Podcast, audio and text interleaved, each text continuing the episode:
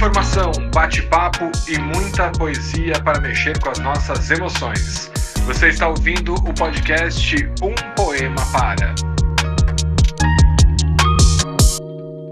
Salve meu povo! Que alegria ter sua companhia em mais um episódio do Um Poema Para. Pare tudo que você está fazendo e me ajuda a matar uma curiosidade. Em que situação que você escuta o nosso podcast? Corre lá no nosso Insta, manda uma mensagem pra gente, né? Comenta aí no nosso primeiro post. Ô, oh, André tá aqui, tô ouvindo.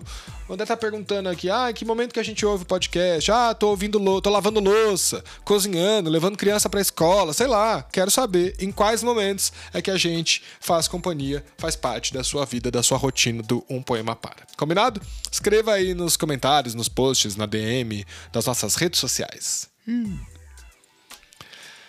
Bom, no episódio anterior, episódio dedicado a, ao poema da nossa querida Mariana Basílio, ela, nós comentamos lá que ela lançou o livro As Três Marias, né? Que falava sobre aquele poema do Carlos Drummond de Andrade. E aí fiquei com esse poema na cabeça. E daí trago para nossa programação. 298 Quadrilha do Carlos Drummond de Andrade. Então, esse é o nosso tema deste episódio. É aquele poema publicado em 1930, na sua primeira obra de poesia, né? Trata-se de uma célebre composição que fala sobre as dificuldades e os desencontros do sentimento amoroso. Assim como em outros poemas do autor, o Carlos Drummond de Andrade, né? O que está em jogo é a solidão do sujeito no mundo, né? Eu acredito que é essa dificuldade em estabelecer laços com aqueles que o rodeiam. E aí eu fui pesquisar um pouquinho sobre o significado desse poema, né? As camadas todas. Inclusive, nós vamos deixar até nas redes sociais uma, uma imagem que eu achei do livro do Drummond, Edições Pindorama, lá de 1930, o Alguma Poesia, que é esse livro do Drummond. Bom, então o Drummond foi um dos poetas que integraram a segunda geração do modernismo brasileiro e o Quadrilha, como outras composições do autor, incorpora algumas características do movimento, né? Que é esse verso livre, as formas mais populares, essas temáticas do, do, do cotidiano, né? Uma linguagem um pouco mais coloquial. E, e, a princípio, este poema parece ser um poema de tom quase infantil, né? Que narra paixões adolescentes e um desfecho, no entanto, remete para a vida adulta e a, né, a realidade da vida real né? Os primeiros três versos do poema apresentam várias paixões não correspondidas, né? Lembra? A gente vai ouvir aqui, né? Vou fazer a leitura para vocês. Mas todos os indivíduos, menos a Lili, amavam sem serem amados de volta. E desde o começo nós podemos perceber que essa confusão de sentimentos, né, os desencontros sucessivos, marcam a história que esse sujeito está narrando. E fica evidente aquela ideia ali de que o amor né, não é nada fácil de achar e muito menos de se manter, né, de se concretizar vai ali conhecendo o destino dessas personagens, né, que foram apresentados. Nós vamos descobrindo quem partiu, quem morreu. Tem a impressão que todos parecem ter ficado sozinhos, né, ou deixado escapar o amor. A única que casou, afinal, foi a Lili, que não amava ninguém.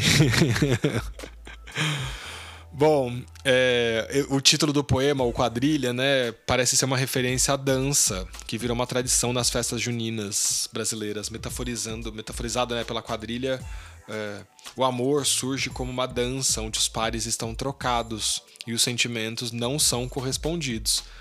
Quase está todo mundo apaixonado, são alvo da adoração de alguém, mas as linhas estão cruzadas e parece que nenhum relacionamento vai se concretizar, né? O poema tem até uma, uma perspectiva um pouco pessimista, né? O sujeito poético vai retratando o amor como algo meio absurdo, um jogo de sorte, parece, né? Muito bom. O poema Quadrilha. Não sei, essas são as minhas impressões, as minhas interpretações. Estou muito curioso para saber quais são as suas impressões, minha querida ouvinte, meu querido ouvinte. Esse aqui é um poema muito famoso, né? Tenho certeza que você já ouviu. E se você não ouviu ainda, também nos dê aí qual é a sua opinião. O que, que você acha que o Drummond estava querendo dizer com Quadrilha? Tô viajando demais ou não, né? Então, só para dar uma relembrada aí no Drummond, é, para quem não sabe, né, vamos dar uma pesquisada, mas importante sempre citar, né, o nosso poeta, um dos maiores nomes da literatura brasileira, um, sei lá, tem, diz, tem gente que diz que ele é o maior poeta, né, do século XX. Foi membro da segunda geração do modernismo, como eu disse, teve um enorme impacto no panorama literário, como com essa obra poética que quebrou as tradições das escolas anteriores, né?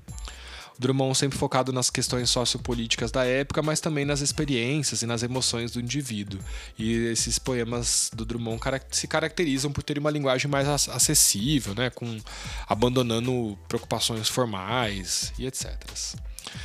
Essas informações todas que eu trouxe para vocês foram retiradas do portal Cultura Genial, numa matéria muito legal escrita pela Carolina Marcelo, que é mestre em estudos literários, culturais e interartes. Valeu, Carolina, obrigado pelas informações, viu?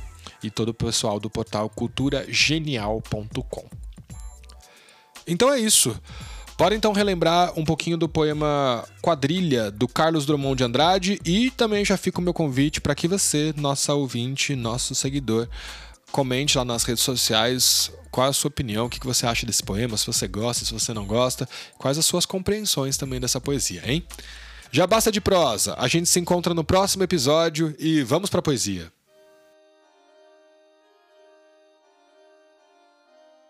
Quadrilha. João amava Teresa, que amava Raimundo, que amava Maria, que amava Joaquim, que amava Lili, que não amava ninguém. João foi para os Estados Unidos, Teresa para o convento, Raimundo morreu de desastre, Maria ficou para tia, Joaquim suicidou-se e Lili casou com J. Pinto Fernandes, que não tinha entrado na história. Carlos Drummond de Andrade. Esse episódio teve gravação e edição do The Studio Produções.